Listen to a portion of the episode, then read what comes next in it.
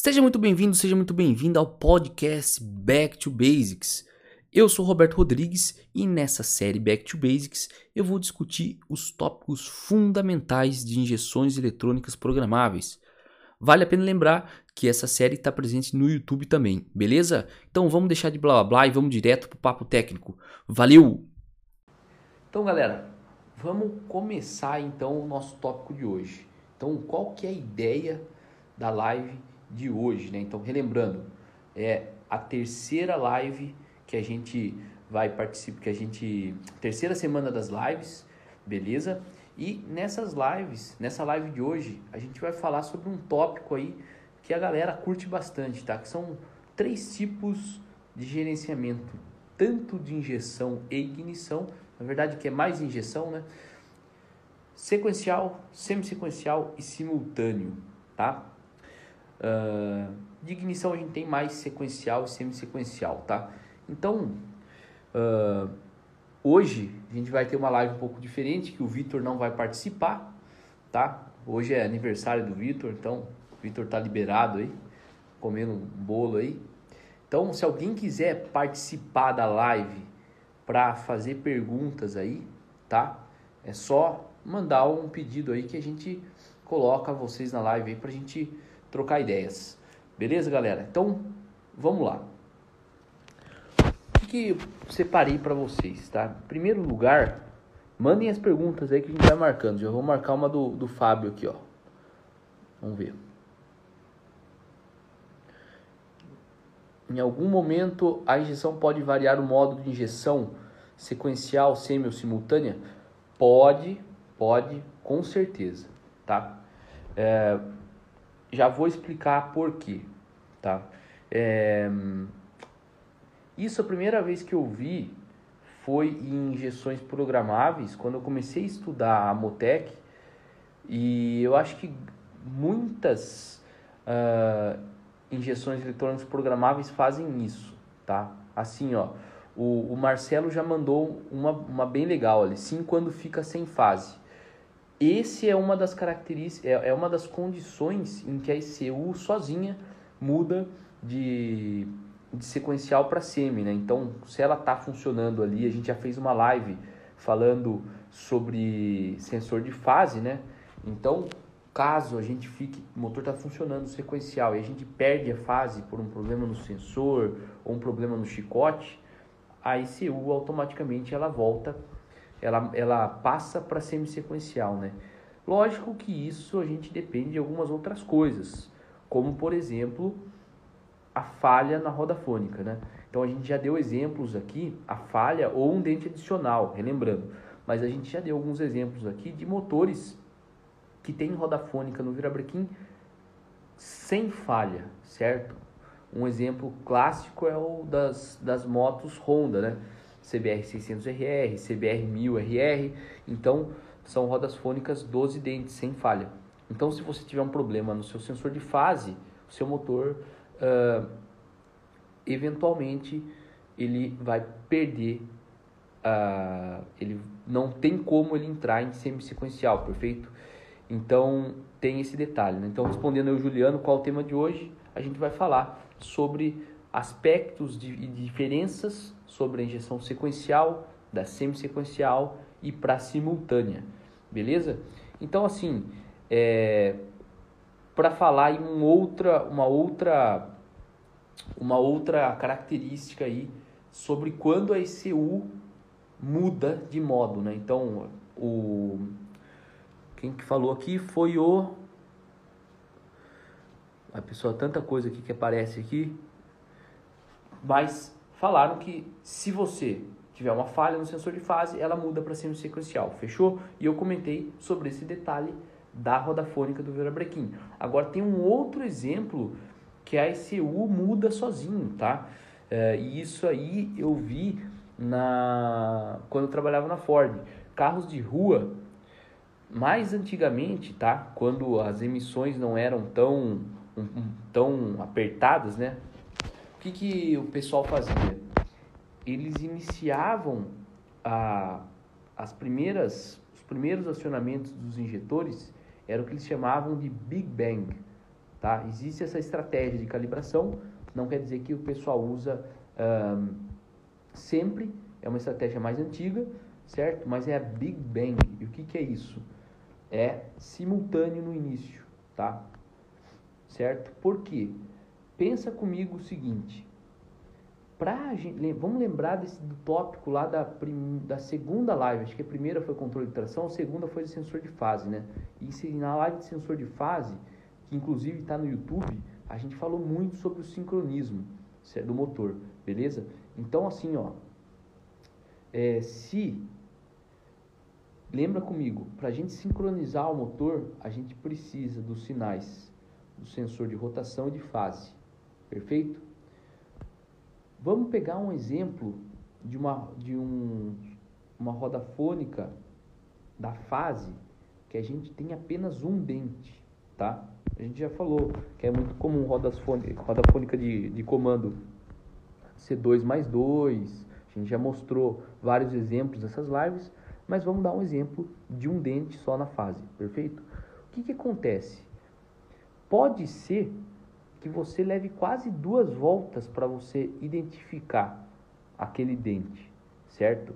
E às vezes também não é nas duas primeiras voltas que a ECU consegue sincronizar, perfeito? Então, leva um tempo desde que você bate o arranque para você conseguir é, sincronizar o motor e conseguir rodar ele sequencial. Perfeito? E isso aí já está junto no que o Alisson perguntou. Aproveitando a pergunta do Fábio, qual a vantagem de mudar o modo de operação? Essa é uma das vantagens que eu estou falando, que eu falando, tá? A segunda vantagem, né? A primeira a gente já falou, que é que o pessoal falou aí, se você perde o sinal de fase, ele muda para semi-sequencial para o motor continuar funcionando. Uh, uma outra vantagem é justamente essa que eu estou falando. Quando a gente vai dar a partida, pode levar umas quatro voltas ou até mais para esse eu de fato sincronizar e falar, beleza, me achei aqui, consigo fazer o sequencial. Esse tempo diminui muito quando você faz semi-sequencial. Por quê? Porque ela só precisa achar a falha do virabrequim, certo? Então, esse tempo diminui. Vou ser bem detalhista agora, tá? Depende muito de como o motor, da posição que o motor parou desligado. Às vezes, ele parou numa condição que o sensor, o sinal do sensor de fase já está próximo. Então ele pega mais rápido, certo? Ele não é que ele pega mais rápido, ele sincroniza mais rápido. E daí depois você tem todo o acerto de partida para fazer com que ele pegue mais rápido ou não. Então a gente tem que entender que quando a gente fala em partida também, para o motor pegar, a gente tem duas características bem distintas. Uma coisa é o motor sincronizar, que é a ECU falar, ó, beleza, me achei, e daí sim que ela libera a injeção e ignição. E outra coisa é você fazer a injeção correta, acertar o ponto da maneira correta para o motor pegar, beleza? Então essas duas variáveis afetam a partida, beleza? Desse, então, olhando esse ponto, da, esse, esse tempo de partida da parte do sincronismo do motor, se você está semi-sequencial, você consegue fazer o motor funcionar mais rápido, certo? E o Big Bang, aquilo que eu falei um pouco antes, envolve o que? Envolve uma estratégia que, que se fazia mais antigamente em carros originais, que era o seguinte: mediu a rotação, ela já pulsava todos os bicos certo? Por quê? Combustível tem um atraso para você injetar, entrar na câmara de combustão e tudo mais. Então, você ganha um tempo em, quando, em você já injetar um combustível antes do motor estar tá sincronizado. Beleza? Então, por que, que eu dei esse exemplo para vocês? Porque dependendo de como for a sua injeção, dependendo de como você configurar ela também, você pode variar os modos na partida, certo? Uh, a grande maioria das injeções programáveis, elas fazem semi-sequencial na partida e depois migra para sequencial. E a maioria das pessoas nem imagina que elas fazem isso, certo? E elas fazem isso propositalmente para você ter uma partida mais rápida, certo? Porque na prática dá diferença sim, tá? Por que eu estou falando isso? Quando a gente trabalha com uh, essas rodas fônicas que não tem falha, geralmente o tempo de partida é um pouco maior mesmo, certo? Então é uma, é uma característica aí a se avaliar. Então tem esse, essa é uma segunda vantagem aí de você mudar o modo de operação, é tempo de partida, perfeito? E relembrando, a partida, o tempo entre você virar rank e o seu motor pegar, você pode olhar ele em duas coisas distintas. Primeiro, o tempo para esse sincronizar, que é o tempo para ela se achar no ciclo do motor, e depois para você realmente conseguir injetar combustível, dar o ângulo de ignição para você funcionar o motor, perfeito? Então, divida a partida entre esses dois tempos aí. Perfeito? E relembrando, algumas injeções fazem o que? Ela espera sincronizar para injetar combustível e dar centelha. E existem esse uso de carro original que elas antecipam, por exemplo, a injeção de combustível. Por que não antecipa a ignição? Porque a ignição, diferentemente do combustível, ela precisa ser no momento exato. Não dá para você tentar ah, vou, vou colocar uma centelha aqui sem eu estar sincronizado o motor. Vai dar errado, perfeito? O combustível, ele tem momento certo de ser injetado? Tem, tem. Por isso que você tem a configuração da fase de injeção. Porém, o motor funciona se você não tiver com a fase otimizada, perfeito? Você não precisa estar com a fase otimizada para o motor funcionar. Isso é um negócio assim que que, que eu lembro que eu tinha muita dúvida quando, quando eu não tinha experiência prática. Porque eu falava assim, beleza, vamos testar se a centelha está no, no momento certo ali com a pistola de ponto, né? Isso é um procedimento bem comum, para ver se o motor está no ponto.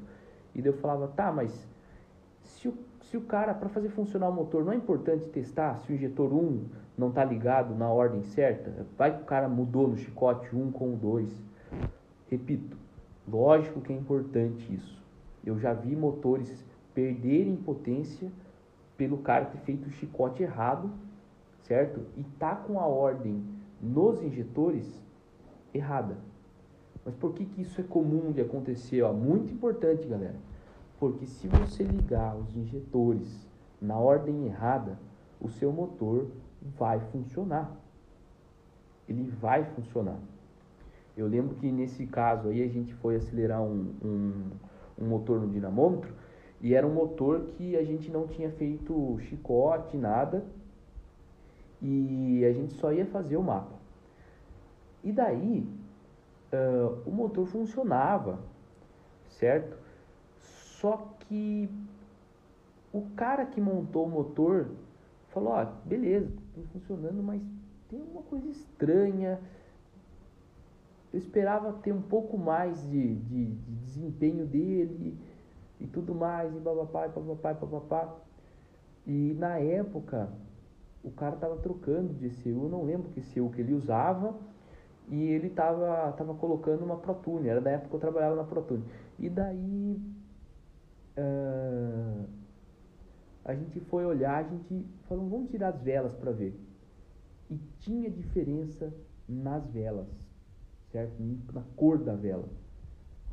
E daí a gente falou, primeira coisa, né? Putz, deve ter diferença na vazão dos injetores, vamos passar na máquina. E o cara falou, putz, não, eu já passei na máquina. Essa, essa história é legal, galera.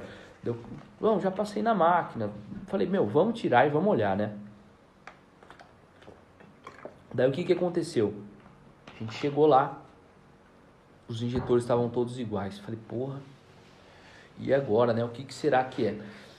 E daí que a gente pensou em testar o chicote e a gente viu que naquela ECU que a gente estava usando, ela, a gente precisava ligar o chicote na ordem de ignição, tá? Isso aqui é um, é um negócio legal. Deixa eu mostrar para vocês aqui, ó, como que a gente faz na Motec. Na Motec, a gente coloca, e cara, não é, é uma característica da Motec, eu acho que a Fiotec é assim também, tá? Você coloca a ordem de ignição que você tem aqui.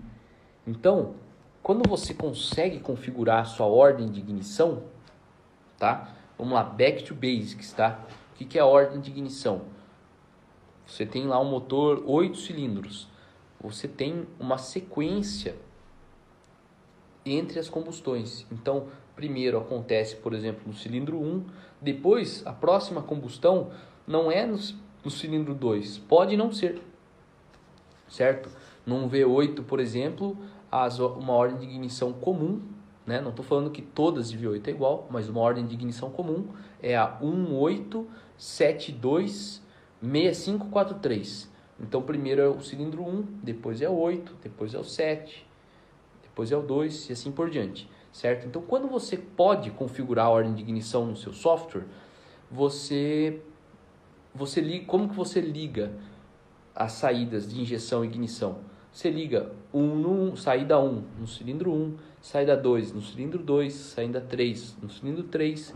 Você liga na sequência, muito mais fácil, entendeu? Agora, tem algumas injeções que você não consegue configurar a ordem de ignição. É bem limitado por esse ponto. E daí você tem que fazer o chicote, você tem que ligar na ordem, certo? Então, por exemplo, saída 1, se liga no cilindro 1. A saída 2, você tem que ligar no segundo cilindro em combustão, que naquele V8 seria cilindro 8, certo? Então você precisa ligar nessa ordem. Naquele caso, o cara tava com, que fez o chicote, ele estava acostumado com ligar.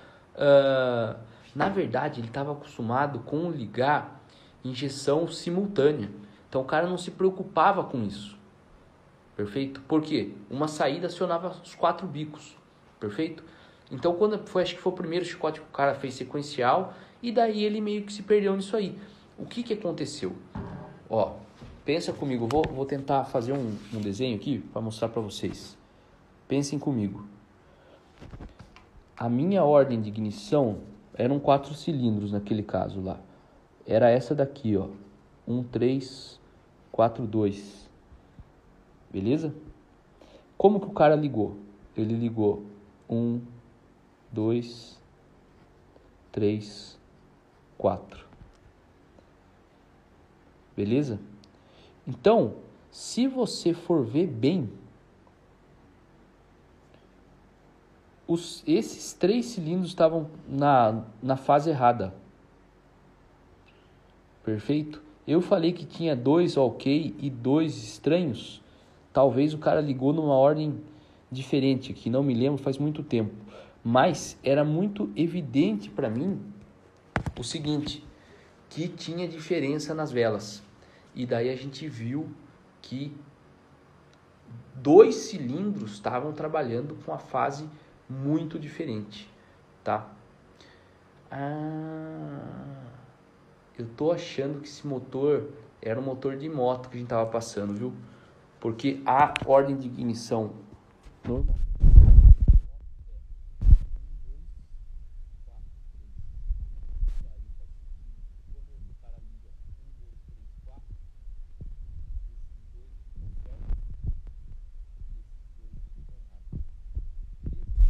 Mas eu acho que o mais importante é passar para vocês que se você deixar e ligar fora de ordem os seus injetores, o motor funciona, certo? Você vai mudar a qualidade da mistura, você vai mudar outros aspectos ali uh, entre os cilindros, mas você vai ter combustão ali. Na ignição não, tem que ser no momento certo. Perfeito?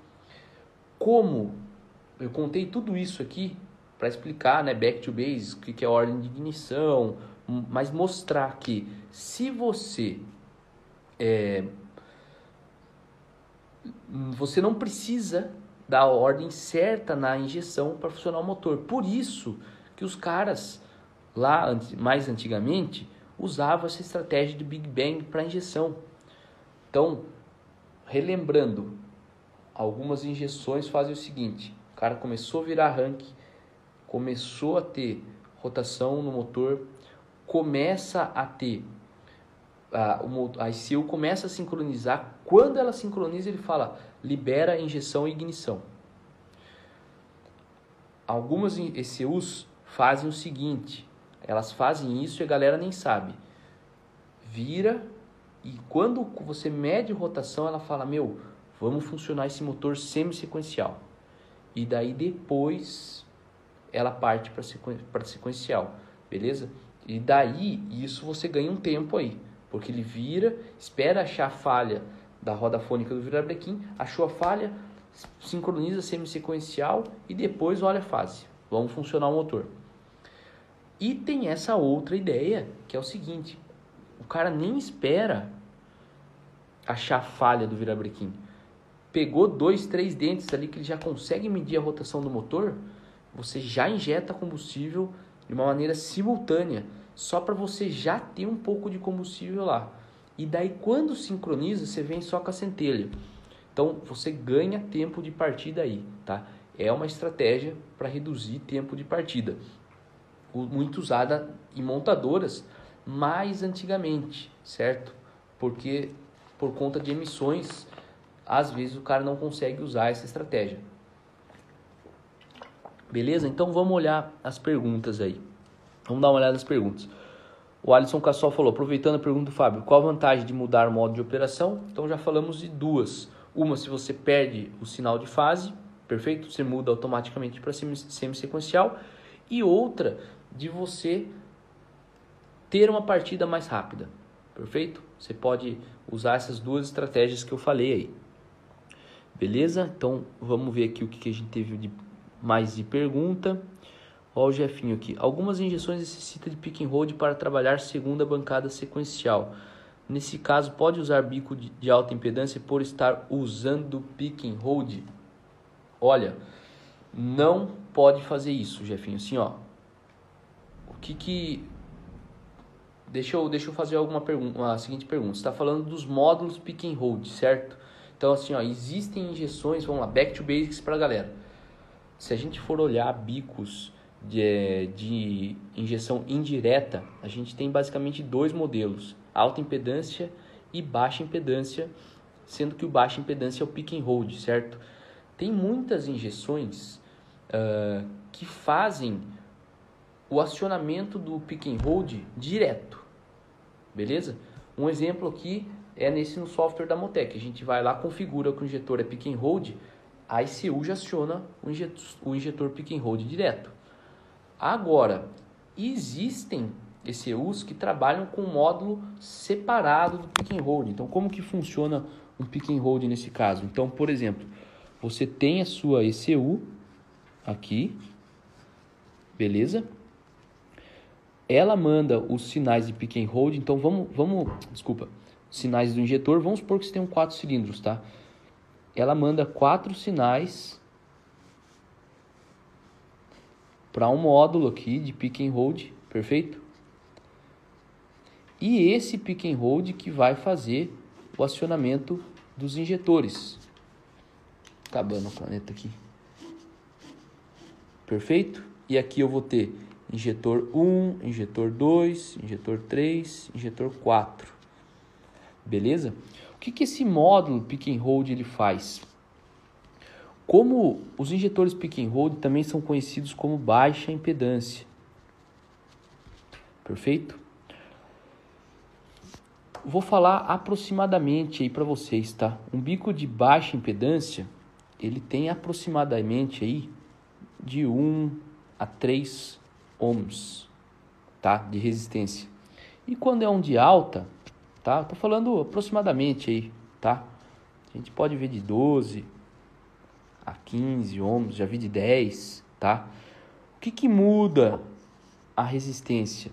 A resistência ela afeta direto na corrente, perfeito? Então o que, que acontece se a gente aplicar, por exemplo, 14 volts, que seria aproximadamente a tensão da bateria, num bico injetor que tem uma resistência aí de 1 ohm, tá? Aquela lei de Ohm lá que muita gente conhece, U igual a RI, a gente vai ter uma corrente de 14 amperes. É bastante coisa, né? Isso aqui gera o pique, né? que é o famoso PIC. Só que você não precisa manter esse nível de corrente alta para o injetor ficar aberto. E aí que entra o módulo pick and hold. Ele, depois do pick, ele faz o hold, que daí ele faz com que você tenha uma corrente menor no injetor, só para você manter o injetor aberto, perfeito? E daí por que eu expliquei tudo isso? Se você pegar um bico de alta impedância e colocar num módulo pick and hold, se você acionar ele como um pick and hold, você na hora que a ICU falar, ah, ela faz o pique, beleza, vai funcionar normal. Quando ela for dar o hold, talvez você tenha muita chance do seu injetor não permanecer aberto ou ele ficar oscilando e ficar variando a vazão, certo? Por quê?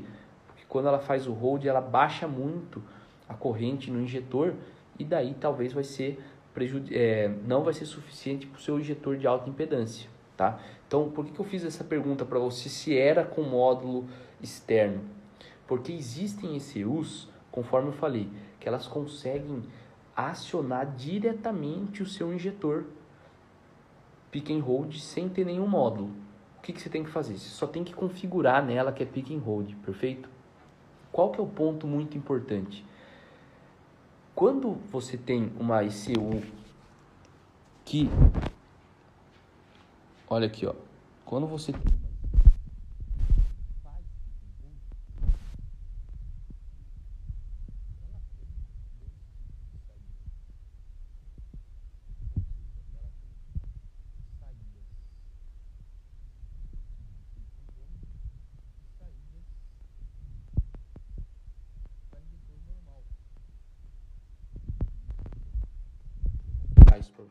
no software. Vamos ver se eu consigo mostrar aqui de uma maneira fácil. Vamos achar aqui, ó. Ah, esse mapa aqui de injeção direta. Pera aí. Deixa eu, deixa eu abrir um outro mapa aqui para mostrar para vocês. Espera aí. Injeção direta daí é diferente o tipo de injetor e tudo mais. Deixa eu colocar aqui. Deixa eu abrir aqui. Vamos ver se eu consigo achar agora. Olha só. Tá vendo que, por exemplo, ó, no pino C23 da ECU, eu tenho uma saída que chama Low Side Injector, tá? One, né? Eu tenho três saídas aqui, ó. E eu tenho, tenho na verdade, 1, 2, 3, 4, 5, 6. Tenho seis saídas. E aqui, ó, eu tenho mais saídas que chama Pick and Hold, Pick Hold Injector. Beleza? Tá vendo que eu liguei o meu injetor nessa saída? Significa que isso é um injetor Pick and Hold? Não. Aí é que tá. A saída que é para pick and hold, ela também consegue acionar um injetor saturado de alta impedância. Só que você tem que falar para esse você tem que configurar lá, ó, meu injetor é de alta impedância. Perfeito? Então esse é um ponto muito importante. Quando você usa um módulo externo de pick and hold, entenda que aquele módulo normalmente ele não tem configuração. Ele é um, você não conecta o notebook, você não programa ele, ele é um módulo durão. Então, ele sempre vai acionar o injetor como pick and hold. Então, não coloque um injetor de alta impedância nesses módulos. Perfeito? Agora, se você tem uma ICU que tem saídas dedicadas para pick and hold, eventualmente você pode ligar uma alta impedância. Por quê? Porque você programa ela, fala, olha, esse injetor não é pick and hold, esse injetor é de alta impedância. E daí a ICU vai fazer acionamento como se fosse a de alta impedância. Perfeito? Esse é um ponto muito importante. Beleza, galera? Vamos seguir nas perguntas aqui. Vamos ver o que mais teve de pergunta para nós aí. Hum, para, vamos ver essa do Vitor aqui, ó. Vou colocar aqui. Pin comment. Para quais tipos de projetos cada uma das injeções são indicadas? Olha, vamos lá. Eu acho que é assim. Sempre vale a pena você trabalhar sequencial. Vamos partir de um, de um raciocínio simples, tá? Ou seja, quando usar sequencial, ou quando usar semi, ou quando usar simultâneo. Olha, primeiro já vou dar a resposta mais fácil. Quando usar simultâneo? Eu só usaria simultâneo se você tivesse de fato uma ECU que tem uma limitação que só consegue acionar desse jeito, certo?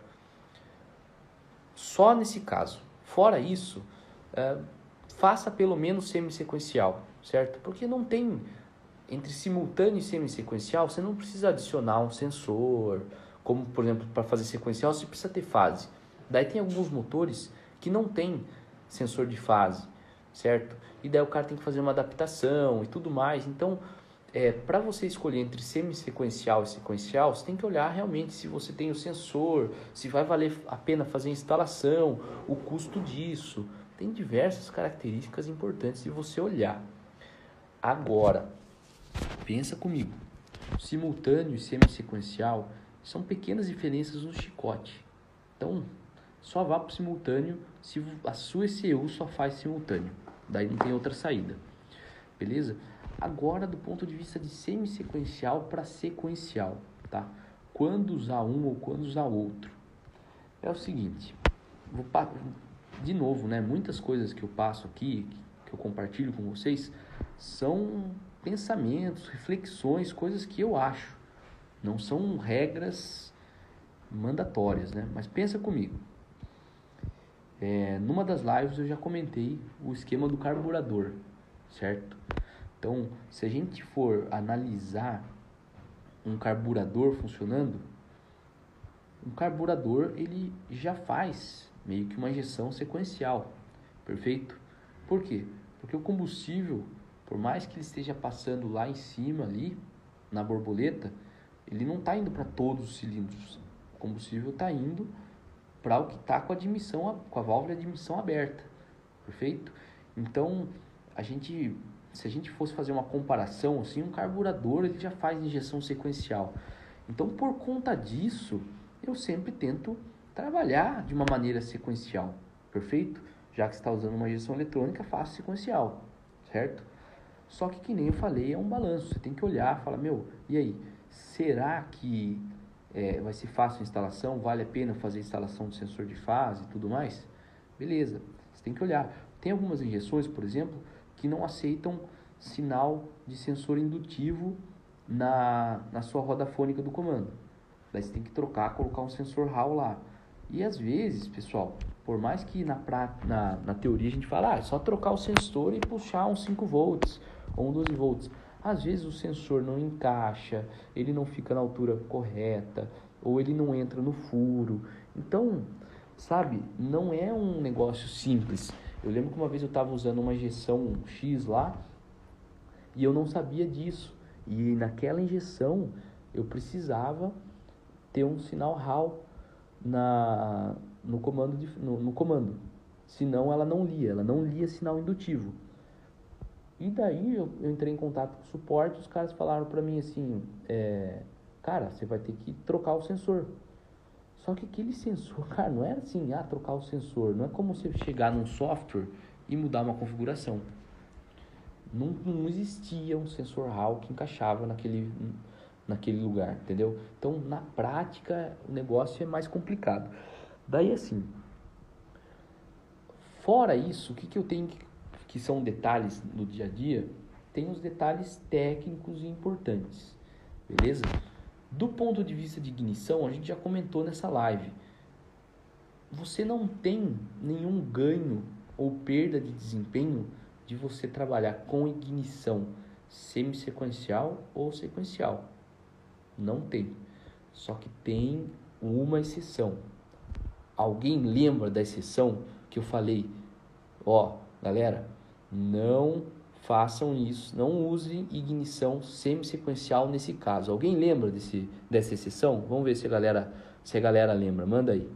Enquanto isso eu vou dando mais uma olhada na a única coisa boa nos carburadores era a rapidez na partida. Exatamente, Juliano. Pegava, pega rápido. Vamos falar de RefSync hoje. Então, a gente está falando um pouco de RefSync porque sempre que fala de injeção sequencial tem a ver né, com RefSync. Mas o objetivo de hoje é a gente analisar essas diferenças entre esses modos de operação. Né? Mas a fase vai depender do que você quer. Economia ou potência? Show de bola, Eduardo. Vamos comentar ligeiramente de fase hoje? que é o que a gente vai entrar agora e é exatamente isso, tá? Exatamente isso que você falou. Vamos ver se alguém aí lembra. Deixa eu só olhando aqui os comentários, vamos ver.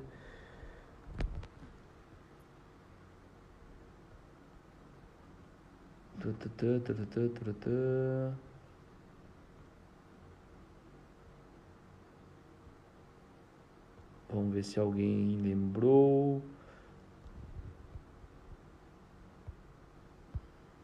Nossa. Aí, chique. Galera lembrou. Olha aí. Alto giro. Motores, exatamente isso aí, galera. Exatamente. Então a gente tem essa limitação que é o seguinte: quando eu estou girando muito alto, eu tenho esse lance aí do duel CB. O duel, por mais que ele seja pequeno, ele ocupa muito tempo no ciclo então, se você trabalhar semi-sequencial, não é você trabalhar semi-sequencial não é uma boa ideia, beleza? Então, é, fora esse detalhe, não aconteceu outro caso que eu tive que trabalhar é, realmente com ignição sequencial. Tem um outro detalhe muito importante que vale a pena comentar com vocês também, que é o caso de ignição semi-sequencial. Tá? Olha só que negócio interessante. Acho que muita gente aqui sabe sobre o overlap das válvulas, certo? O áudio aí tá ruim? É? Muita gente sabe do overlap, tá? Voltou o som aí, pessoal? Alô, alô, alô, alô. Vamos ver se, se voltou o som. Muita gente sabe do overlap, tá? O que é o overlap? É aquele momento. Estão ouvindo aí? Deve estar, tá, né? É aquele momento onde a válvula de admissão e de exaustão estão abertas, as duas válvulas, perfeito? Agora pensem comigo. Quando tem uma ignição semi-sequencial, uh, quando acontecem as ignições? Vamos supor que eu estou com 20 graus de ponto, tá? Então, uma ignição vai ser a 20 graus do ponto morto superior quando eu estou na compressão e eu efetivamente vou ter a combustão ali. E na outra volta eu também vou ter 20 graus, mas eu não vou estar na, na fase de compressão. Eu vou estar quando? No final da exaustão, certo? E você pode estar ali numa condição de overlap, certo? Ou seja, tanto a válvula de admissão como a de exaustão estão abertas tá?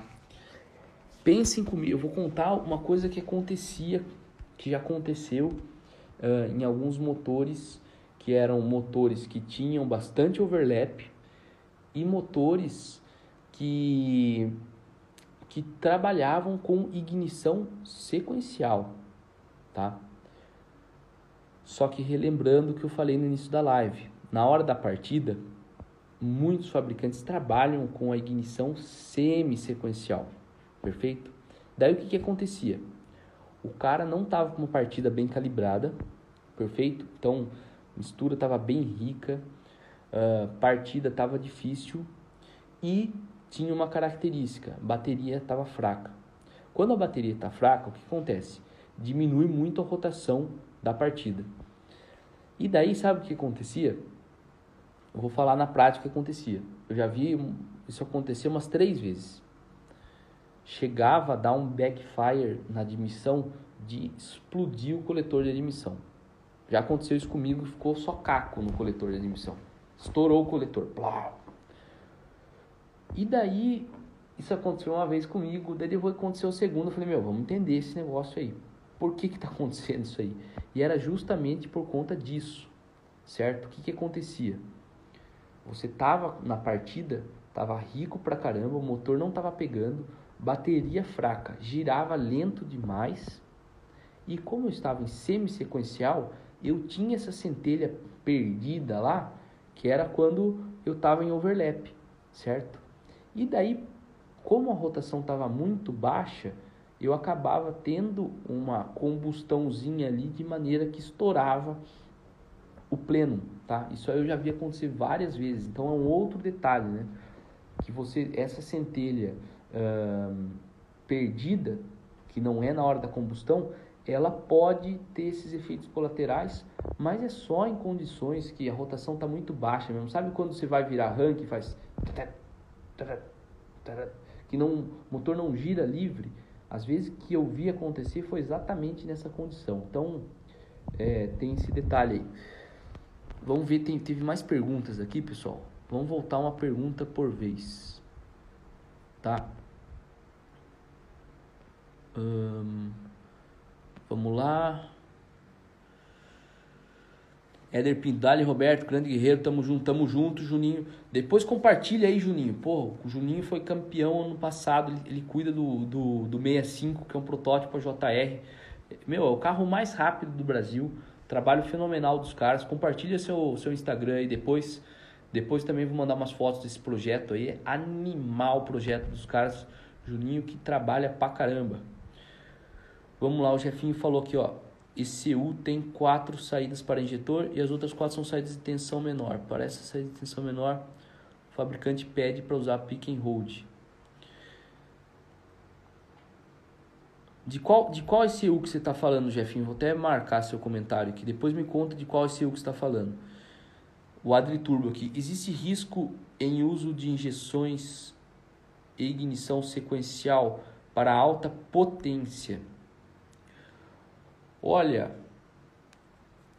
eu nunca vi, sabe, Adri Turbo, essas, esses tipos de perguntas, sabe? Muita gente gosta de falar assim não, não existe risco, não sei o quê, porque nunca aconteceu com ele. Como que eu gosto de abordar esses tipos de assunto? Olha, eu nunca vi. Meu, calibração em motores a combustão é um negócio tão extenso, tem tantos, né? É um espaço amostral muito grande que pode ser que exista, mas eu nunca vi, Adri Turbo, algum risco para injeção e ignição sequencial. O Jones Bose falou, lembra do modo sequencial forced. O que é o sequencial forced, Jones? Me, me, dá, um, me dá um exemplo aí para eu relembrar. Vamos ver aqui o que Fernando falou. Fernando Cardoso Borges. Roberto, você tem experiência com pesquisa de fase de injeção de dinamômetro? Se sim, poderia compartilhar? Sim, a gente pode de repente combinar uma live, tá? E esse é um tópico que a gente aborda bastante na parte 4 do nosso curso, que é a parte do dinamômetro. Eu vou compartilhar assim, ó, só um para a gente não fugir muito do tema, só para gente só para dar um norte para vocês. A fase de injeção vai determinar exatamente quando você termina a injeção ou você começa a injeção, certo? Então a fase de injeção é um ângulo que você escolhe. Assim como no avanço você escolhe quando você dá a centelha, na injeção, como o, o injetor fica muito tempo aberto, você tem que escolher ou é um ângulo que termina ou um ângulo que começa a injeção, beleza? E muita gente já falou para mim assim, cara, eu já pesquisei fase no dinamômetro, não mudou nada, não me mudou nada, cara. E puta merda, esse negócio sequencial não muda nada de semi-sequencial para sequencial, tá? Uh, e aí que eu vou falar. O cara tá certo? Sim. Naquele, existem casos aonde não muda nada.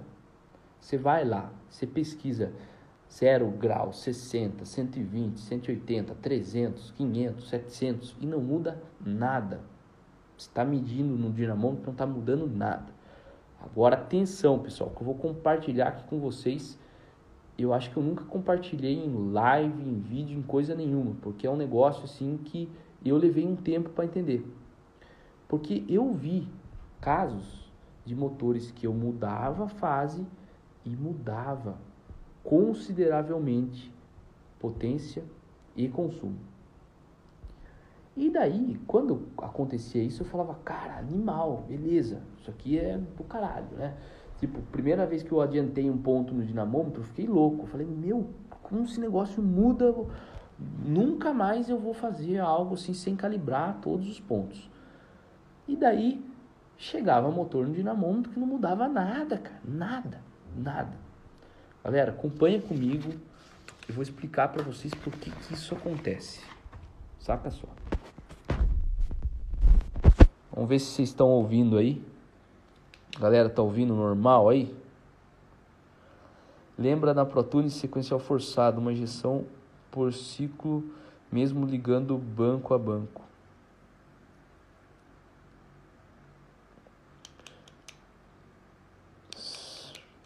Cara, não lembro, Jones, o que, que é uma injeção por ciclo, mesmo ligando banco a banco. Não me lembro dessa, dessa opção. Vocês estão ouvindo bem aí?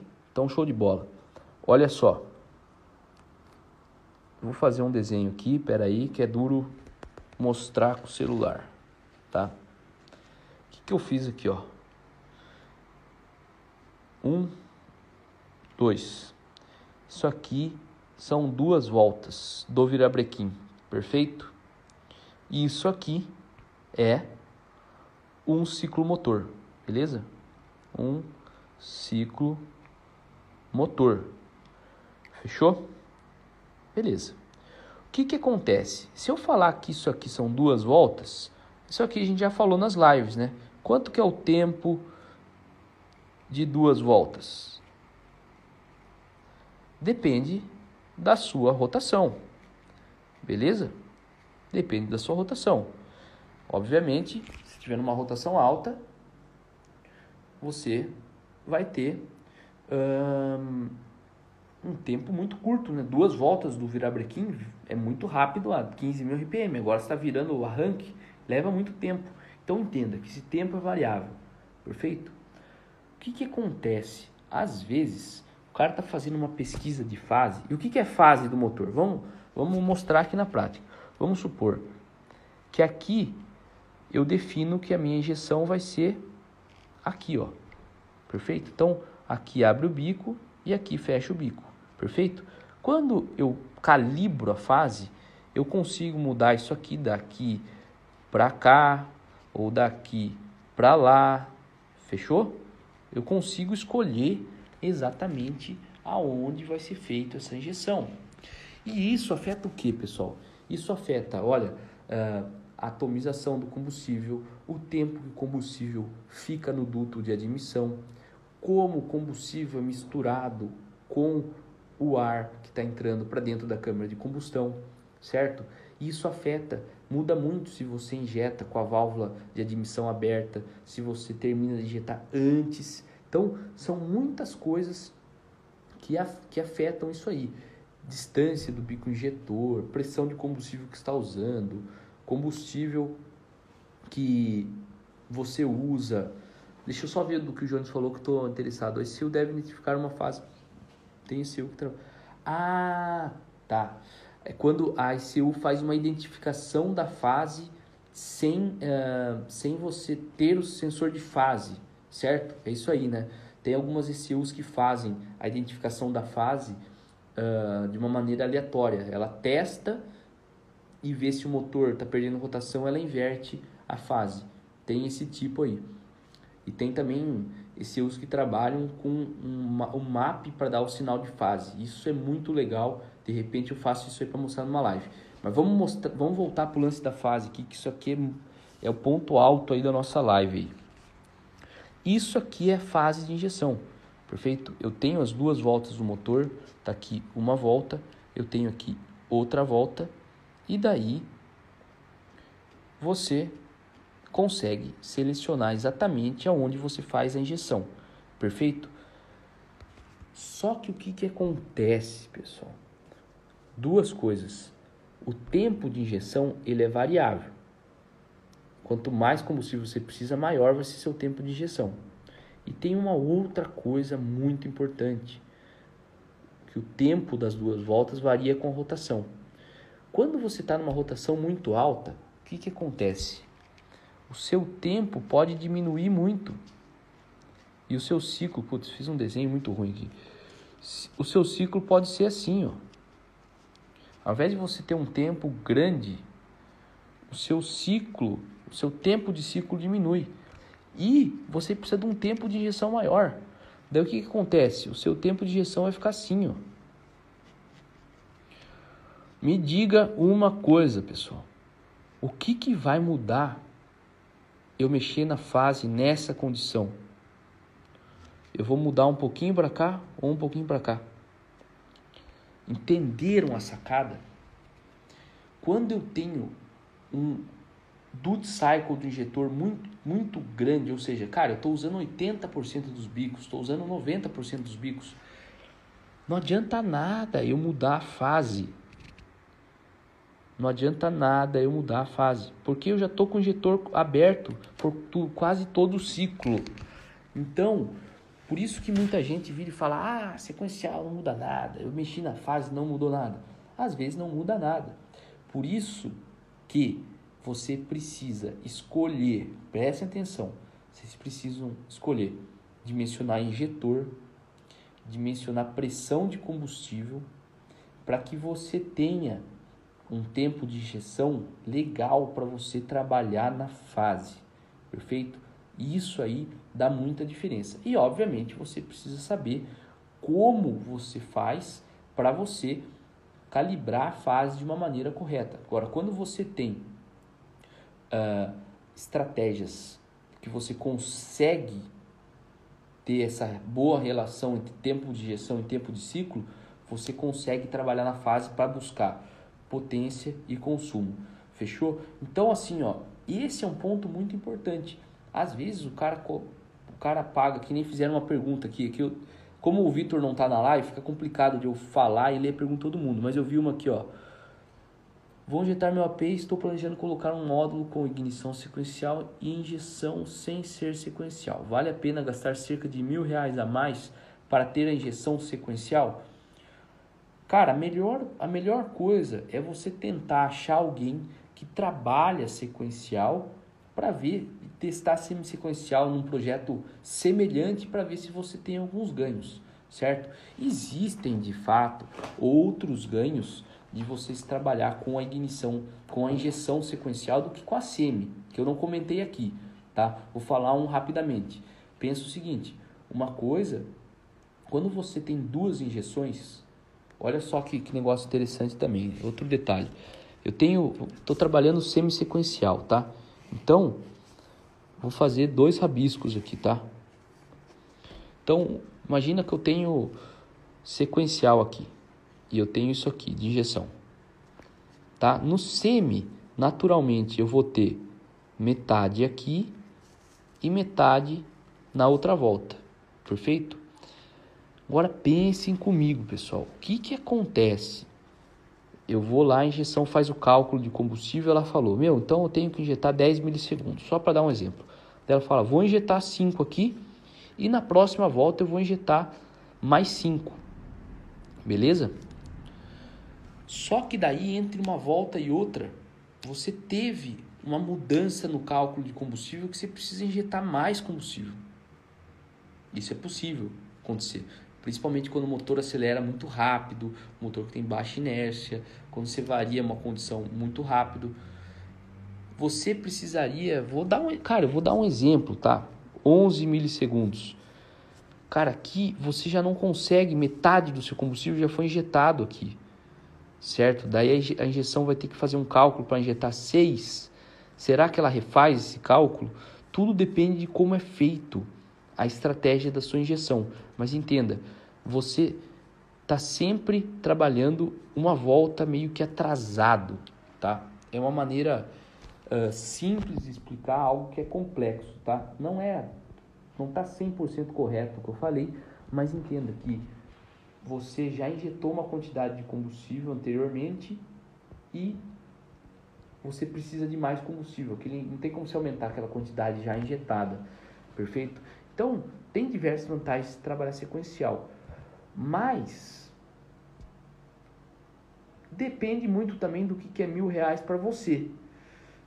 Se faz, se faz muita diferença mil reais no seu orçamento, não, não sei se eu pagaria mil reais a mais só para ter a injeção sequencial se você não sabe que vai dar a diferença, certo? Eu acredito que faz muito mais diferença você trabalhar numa calibração legal no seu carro, perfeito? Fazer um trabalho bem feito de mapeamento e de chicote do que simplesmente você trabalhar sequencial, semi-sequencial, entendeu? É um ponto de vista meu, mas ressalto, cada caso é um caso. Tem casos que não funcionam legal que, sem ser sequencial, perfeito?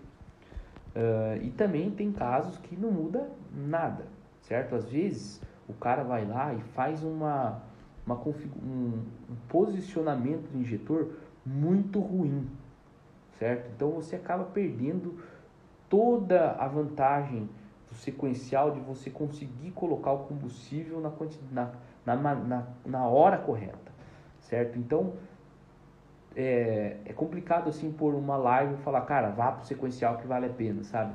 Isso é o tipo de coisa que muita gente faz marketing em cima disso e não, não é uma coisa que sempre dá resultado. Pode dar. E aqui a gente tem alguns exemplos para mostrar casos que dão resultado e casos quando nunca vai dar resultado, certo?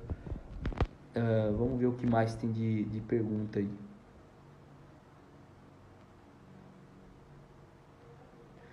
A rápida muda automaticamente de sequencial para semi? Depende da estratégia do fabricante. Na teoria, ela tem que, tem que mudar sim. Tudo que, tudo que altera a injeção de combustível, ela tem que mudar. Outra pergunta aqui do Alessandro. Pergunta, por que a aceleração rápida é mais difícil de acertar com a sequencial? Boa pergunta. Pessoal, tem um detalhe importante. A galera tá fazendo muita pergunta legal. Eu achei que essa live ia dar uma hora porque o Vitor não está aqui, mas vai dar um pouco mais.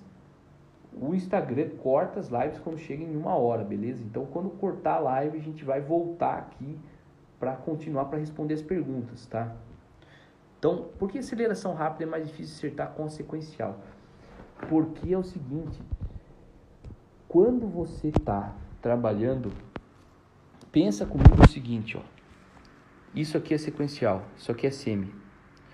Se a minha fase ideal está aqui, as duas fases estão erradas, mas essa aqui está muito mais errada do que essa aqui, sacou? Então, quando você trabalha é, sequencial, a calibração da fase é muito mais importante. Se você está com uma fase muito errada, vai ser difícil de acertar rápido. Tem isso aí que o Fernando comentou também, dois dead times na semi. Então, quando você tem um dead time a mais ali, você tem um tempo perdido a mais. Nesse caso aqui, não ia mudar nada com dois dead times, mas imagina num caso que é isso aqui, ó. Que você tem aqui uma injeção aqui e a outra injeção aqui, né? Então você tem pouco tempo aqui. E daí você está trabalhando com muito tempo morto, muito, dois tempos mortos por ciclo, você tá, pode estar tá perdendo uh, uma, uma, você pode estar tá perdendo um tempo importante ali que você não tem, né? O que o Jones comentou aqui, esse é um dos problemas de sistemas simultâneos não serem tão regulares, muito sensíveis à variação. Exatamente, Jones. E o que o Juliano falou, então é normal o tempo de injeção na sequencial ficar maior do que na semi? Sim, o tempo de injeção vai ser aproximadamente o dobro certo? A diferença ele é igual no ciclo. Quando você olha em duas voltas, o tempo é aproximadamente igual. Agora, quando você olha o tempo de uma injeção na, na sequencial, é aproximadamente o dobro. Beleza? Na injeção direta, como funciona a fase? Boa pergunta do Eduardo. Uh, a gente vai falar isso na live, vai ter uma live. Pessoal, o Instagram vai cortar agora, vou voltar respondendo essa pergunta do Eduardo. Vamos lá. Qual que é o lance, tá? A gente falou. Vamos falar de injeção, de fase de injeção para injeção direta, tá? Isso aqui eu, eu vou responder essa pergunta para ser meio que um, um teaser aí da live que a gente está preparando sobre injeção direta e injeções programáveis, tá? Olha só. Como que varia, como que é a fase no motor que não tem injeção direta. A gente já falou aqui, ó. A gente tem duas voltas, beleza? E a gente pode posicionar essa injeção onde a gente quer. Como que ela varia? Se eu tenho duas voltas, certo? Ela pode ser de zero e aqui seria 360 graus e aqui 720 graus. Então, teoricamente, eu poderia variar essa fase de 0 a 720 graus. Em muitos softwares, a fase pode ser é, calibrada até 1440 graus, certo? Se você falou assim, mil, por que, que pode ser 1440 graus a fase? Entra no nosso grupo do Telegram, que tem um vídeo que eu fiz especificamente para explicar esse detalhe aí, que é muito massa, tá? Agora, no motor que tem injeção direta, o que, que vocês acham de fase de injeção? E quanto a quanto vocês acham que pode variar? Vocês têm alguma ideia de como que essa fase de injeção pode variar num motor com injeção direta? Então, repetindo, isso aqui é um teaser, tá? Isso aqui é só um. Estou respondendo essa última pergunta da live. Fala aí Olha aí o Marcão da Academia Motor entrou aí. Beleza? Tranquilo, nosso parceirão. Eduardo Rentes disse. Mesma coisa que a outra. Vamos chamar o Marcão. Chama aí, Marcão. Entra aí. Entra aí, Marcão. Entra aí na live aí. Vamos dar um tempo aí pro Marcão entrar aí. Entra aí. Cadê ele aqui? Vamos ver se eu acho. Manda uma solicitação aí, Marcão. Vamos que vamos. A gente está conversando então sobre. Fizemos a live. Vamos ver aqui se eu consigo chamar o Marcão aqui. Aí. Vamos lá. Fala aí, Marcão. Fala, Albertão, boa noite. Tá tudo preto aí, você tá me ouvindo? Você tá me vendo? Não tô, tô, tô, tô só ouvindo. Então tá, tá vou sair sem ver aqui no. Peraí. Vamos ver o que o pessoal falou aqui. Ó, estão falando aqui. Uh, 720 graus modo homogêneo estratificado. Boa.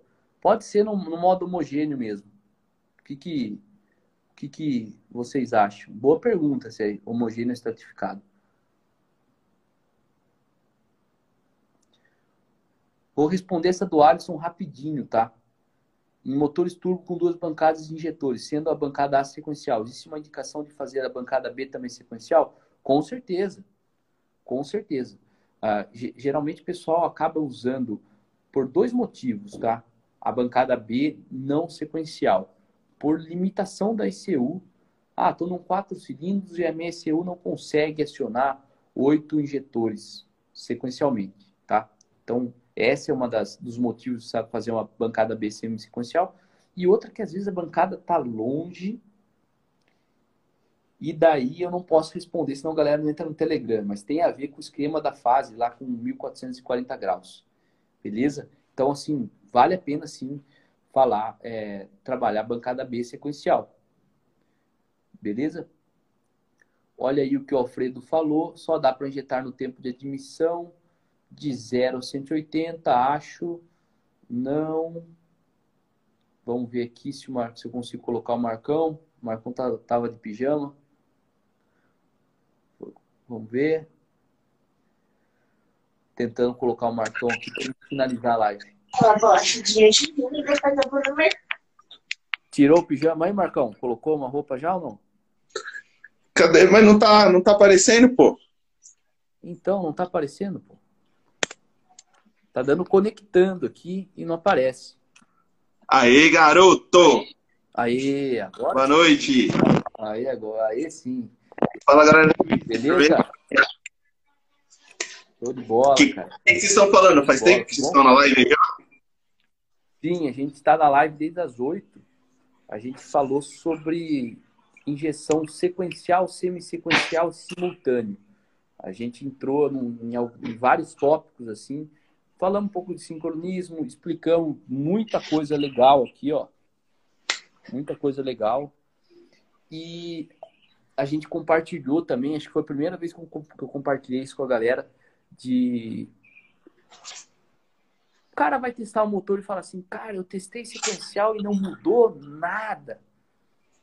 E, e eu compartilhei aqui, cara, existe esse caso, certo? Não é sempre que isso acontece, expliquei por que acontece. E daí a gente tava finalizando a live, e daí o Eduardo Rentes, que é nosso amigo também, falou o seguinte, cara, como que é a fase de injeção em motor com injeção direta? Daí, como a gente vai fazer uma live dedicada a falar de injeção direta em injeção programável, eu vou dar esse teaser aí para a galera. O que, que você acha da fase de injeção direta? Você já trabalhou com injeção direta? Então, trabalho com caminhões, né? Então, caminhão usa injeção direta, basicamente, diesel. Mas para carro de, de, de preparação, de performance, não. Todas, a, todas as injeções que eu trabalhei era sempre injeção, não era, era injeção sempre indireta no coletor. Tanto com oito bicos, tanto com quatro bicos mas nunca trabalhei com, com veículos novos assim, com injeção programada, com injeção direta ainda não. Com Up, TSI, com Audi, com Golf. O Golf, o Golf GTI ele usa duas, duas bancadas, né? Ele usa a injeção direta e indireta, o GTI. Isso aí. Massa pra caramba. E, e tem diversas vantagens de se usar isso aí. E é até legal, porque se o cara que precisar de aumentar um, um dos pepinos de injeção direta é quando o cara quer fazer uma preparação no motor e você não você está meio que limitado no injetor, né? Daí quando Sim. você tem um, uma, uma, bancada indireta, já você consegue colocar combustível adicional ali, né? Injeção direta a gente faz a festa, você sabe como aumenta a bomba, que bomba que põe, que bico que põe. Na injeção direta tá todo mundo meio assim, trava, ou, ou vamos, vamos, vamos e para. Ou põe um WMI, dependendo do caso, se for uma Porsche, se for uma BMW, se ainda coloca injeção de água metanol, já melhora bastante, sem mexer muito no, no bico, na bomba. E ou mesmo no, no, no, próprio software de injeção, mas você vai ter que ter um, um software específico para em cada uma. Não tem muito para onde correr, não. Não tem. Tem programável para injeção direta? A Motec tem? Tem alguma que tem? Tipo, tem tipo, 100% tem? Tem. tem. Os caras, é, a Motec tem, eu acho que é desde 2000 e 2014, eu acho, se eu não estou enganado, soluções para injeção direta, é, para injeção direta Otto e desde 2016 para diesel. Então, é o software é o mesmo software, mas de forma todo diferente, né? Diesel principalmente.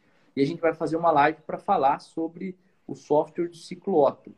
Mas olha só, o que, que os caras falaram? Fiz a pergunta aqui, porque eu mostrei que na fase de injeção normalmente varia de 0 a 720. Uhum. Indireta. Comentei também que no software da Mutec dá para fazer fase até 1400, 1440. E já falei, cara, quem quiser entender por que, tá lá no grupo do Telegram da Twizy. Agora, na fase, na injeção direta, muita gente falou que, cara, fase para injeção direta é a mesma coisa. O ciclo motor é duas voltas, certo? Só que pensa uma coisa. O que, que vai acontecer se a gente injetasse o combustível uh, no meio da, da exaustão? No meio da. Ia gerar piscar, ia ser tipo um multilevel step. Exatamente. Então, assim, uh, a fase de injeção ciclo Otto, normalmente ela varia apenas 360 graus. Então a gente tem uma fase reduzida. Não é, não dá para a gente, a gente não trabalha de 0 a 720 graus uh, em motor com injeção direta, certo? Então a gente tem uma fase reduzida. Daí, talvez a pessoa possa falar, putz, então, para quem acompanhou a live viu que tem alguns casos quando o tempo de injeção é muito grande, a gente perde a importância, a importância da calibração da fase diminui. Daí o cara vai pensar, já sei que a galera tá pensando, putz, Então, se eu perdi metade do meu, da minha capacidade de calibração da fase, a fase não vai ser importante, então, na injeção direta. Aí é que tá, galera. É muito importante. Qual que é a sacada? O tempo de injeção ele vai diminuir bastante também. Porque a pressão aumenta demais.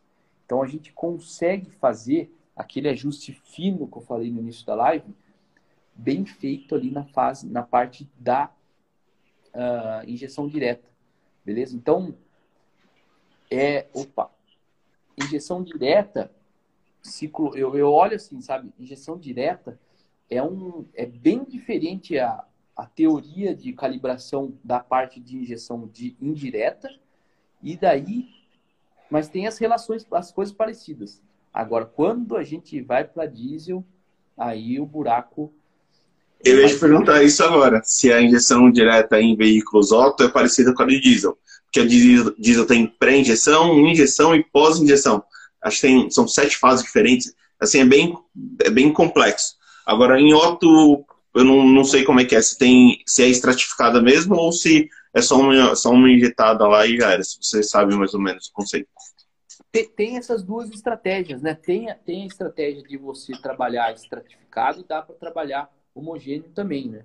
Tem motores, por exemplo, que tem, uh, como esse que você falou do Golf, os caras fazem uma injeção uh, no o injetor fora do motor, na injeção direta, injeta pouco combustível para deixar ele uma, uma atmosfera bem pobre, certo?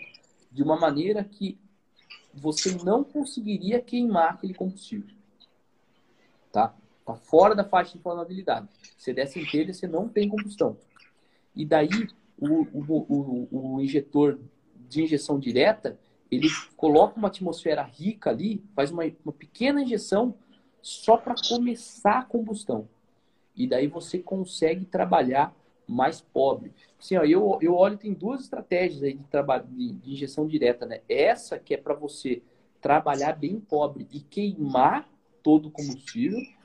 E também tem uma outra que você consegue trabalhar. Você faz um núcleo pobre fora e você tem um núcleo rico dentro. Um núcleo dentro. Desculpa. Imagina, imagina o seguinte, tentar fazer um desenho aqui para a gente finalizar a live aí. Vamos ver se eu consigo. Robertão, depois você manda as perguntas aí pro Fernando aí de diesel aí. Oi? Tá vendo o Fernando Borges aí que escreveu? Tem até sete mesmo? Pode perguntar de é. diesel que ele manja. Ele manja. Show de bola, show de bola. Vou mandar uns direct aí pro, pro Fernando aí, que a gente tá, a gente tá organizando uns projetos aí de diesel, que agora, essa, essa coisa de coronavírus, tá tudo né, em stand-by total, né? Mas se tudo der certo aí em 2020, a gente vai, vai fazer uns projetos aí. Vou mandar um, uns direct aí pro Fernando, então. Olha só que negócio interessante. Vamos olhar a câmara de combustão de cima. Então, imagina que a gente, numa, numa queima estratificada, a gente pode ter um núcleo rico aqui, certo? E aqui na volta, algo mais pobre beleza? De uma maneira que a gente tenha combustão só aqui, se a gente quiser, para usar isso aqui para controle de temperatura, mas também a gente pode ter uma combustão aqui rica que vai servir para ajudar a essa região entrar em combustão. Perfeito? Então, uma coisa é com a queima estratificada, a gente consegue trabalhar com lâminas mais pobres por conta disso. Se eu não tivesse essa combustão aqui, e eu desse a centelha nessa atmosfera, nessa atmosfera tão pobre aqui, eu não teria combustão. Agora, como eu tenho uma combustão aqui, ó, a centelha consegue começar a combustão aqui, e daí como pegou, teve combustão aqui, isso aqui ajuda a queimar aqui. E daí você tem um lambda extremamente pobre. E esse é um outro exemplo aqui, né? Como o lambda de combustão é bem diferente do lambda de exaustão, né? Nesse caso, você não vai medir um lambda rico e depois pobre. Você vai medir uma média ali. Caramba, como que, você, como que acontece isso, o, Roberto? Essa diferença da, do, do, pobre em volta e do rico no meio? Seria a, é a injeção que, que faz a, a injeção ficar rica no, no meio e pobre em volta? Digamos que é uma injeção. São duas injetadas, assim, uma pré e a, depois a outra para a ignição? É mais ou menos isso? Isso, eu vou compartilhar um, um jeito, tá? Aqui um jeito mais fácil da galera entender é, é, exatamente nesses motores que você falou, que você tem um bico de um bico de injeção direta e outro lá fora. Então, primeiro, o lá fora injeta pouco combustível hum. e prepara tudo pobre. E daí o bico de injetor de injeção tá direta dá uma injeçãozinha lá só para para fazer aquele núcleo rico. Hum, agora entendi, captei. Agora. Tá uhum. Mas show de bola, cara. Obrigado pela participação aí. É, eu acho que vamos ver se vai ter mais alguma pergunta. Mas é isso aí. Achei que essa live ia ser mais curta, porque tinha. Eu acabei preparando menos coisa, mas foi legal que o pessoal interagiu bastante. E quando você entrou aí também foi massa. O Vitor, que sempre acompanha a gente da live, tá, tá de aniversário hoje, o cara tá comendo um bolo aí. O, qual, Vitor? O, o Vitor ah, trabalha com a gente. Ah, legal, legal, legal. Sempre participa das lives, que daí a gente faz uma, uma live bate-bola. Vou entrar hoje no grupo da Twizy do Telegram. E, entra lá, cara. O massa do Telegram é que você vai entrar hoje, todos os posts que a gente fez desde o primeiro dia tá lá. Legal. Não é que nem você entra num grupo do, do WhatsApp, foi para trás e perdeu, né? Isso que é massa. Pode deixar, mano. Pode deixar que eu entre. Valeu. Depois vamos combinar mais uma live lá na Academia Motor. Posso ter certeza. Hoje teve uma bem interessante. Dado, o que vocês falaram hoje lá? Projeto de injeção. Projeto, projeto de ah, injeção. Foi, foi feito com o Christian. Foi, foi, foi. Foi massa. Eu vou assistir depois, cara. Você deixa, você deixa lá liberado lá por 24 horas. Eu deixo no YouTube, eu baixo a live subo no YouTube pra galera assistir depois, porque com a agenda que a gente tem não dá pra assistir, eu deixo lá pra galera poder assistir depois. De bola. Inclusive as duas que nós gravamos estão lá. Já foi pedir pra galera passar lá que. Demorou. Tá, Aquela foi... Então, as lives que a gente fez já com a Academia Motor já estão lá no YouTube da Academia Motor. Entra lá que tem muito conteúdo massa também no YouTube da Academia Motor. E quando vai ser essa edição direta? Essa de vocês? A edição direta é a próxima? Não sei se é a próxima, porque, cara, tá, tá meio conturbado. O que a gente combinou, que a gente combinou com a galera são cinco lives por semana. Então, uhum. como as coisas estão começando a voltar, eu não sei quando são as cinco lives, entendeu? Mas essa semana vai sair, eu vou avisar lá no canal do Telegram quando vai ser. Me avisa que eu vou participar, eu quero, quero uh, participar como aluno, quero aprender bastante, que é um assunto muito. Tá todo mundo precisando aprender rápido. Show de bola. Vai ser um prazer estar junto com a gente. E valeu Tamo por participar. Beleza? Valeu, galera. Obrigadão por tudo aí. Forte abraço. E relembrando, agora no final da live aqui, eu vou fazer um post no Insta pedindo aí para vocês falarem, que é muito importante, o que você mais curtiu dessa live, que é muito importante para a gente entender quais são os conteúdos que vocês gostam, beleza? Conto com vocês mandarem os comentários, compartilhar e marcar pelo menos dois amigos aí para ajudar a gente a compartilhar conhecimento. Valeu, Marcão. Valeu, galera. Obrigadão. Falou. Falou, galera. Falou. Tamo junto. Boa noite. Boa noite.